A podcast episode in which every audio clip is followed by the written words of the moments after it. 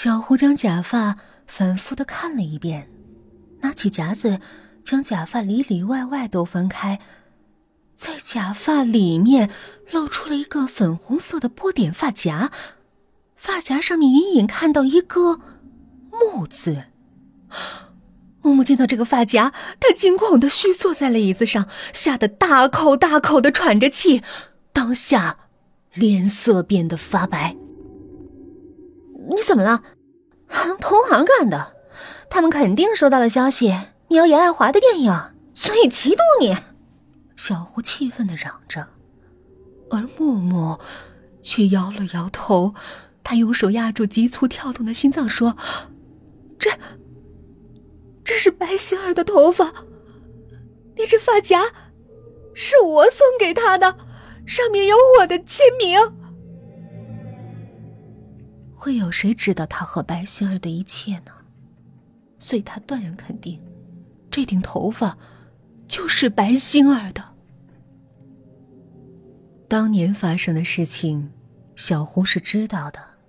他有今天的知名度，都是小胡一手提拔。他对小胡坦白了一切。小胡将发夹夹起来，粉红色的发夹上。染着斑斑血丝，在发夹的正面，果然看到了一个“木”字。事隔三年了，白心儿的头发为什么会游到你的手上？这事儿古怪的很呢，不像是同行做的，可那又是谁做的呢？小胡的脸色十分难看，他在担心木木的安危。默默想了一会儿，我，我们还是报警吧，让警方去调查这事儿。我们如此的高调办事，也可以杀鸡儆猴，他们就不敢乱来了。而且还做了个免费宣传，恐吓的事情一出，我肯定上头条。小胡却皱眉打断他。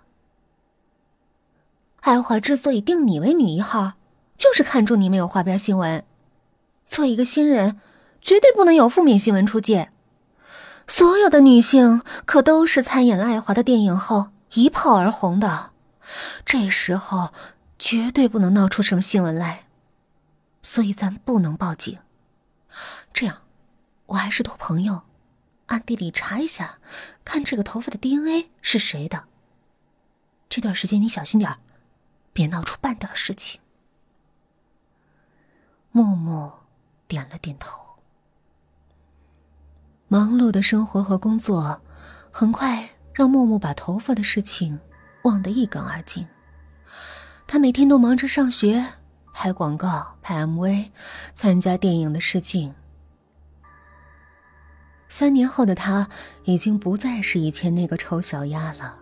如今的他，出落的像一个天仙。他的头发更比以前飘逸。这些年来，在小胡的一手策划下，默默的身价一下子就挤进了国内一线模特行列。今天，默默去拍了一个洗发水的广告。他将头发洗湿后放进盛满水的瓷器中。打开水龙头后，忽然一股难闻的味道飘了出来。他闻到一股腥臭味儿，他闭上眼睛。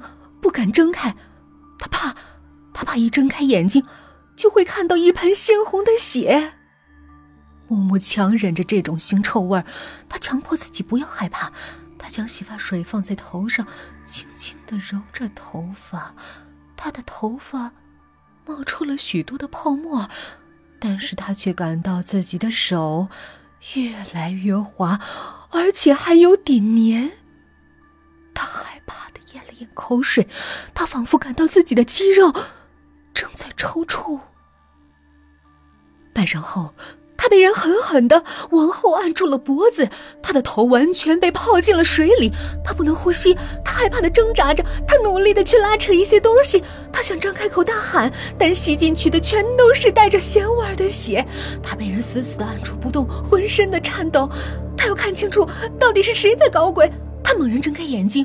看到的却是周围白色的泡沫，泡沫里有一张脸，这张脸不是别人，正是没有头发的白星儿。白星儿露出一张狰狞的脸，他愤怒的瞪着木木，他耳边飘来一句轻柔的话：“把我的头发还给我，把我的头发还给我！”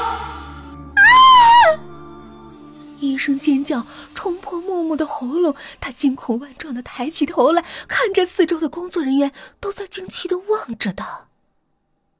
他哆哆嗦嗦的说：“这，这水里，水里有。”他望向清澈透明的水时，惊呆的说不出半句话。难道刚才是幻觉？这里有人？把水换掉了。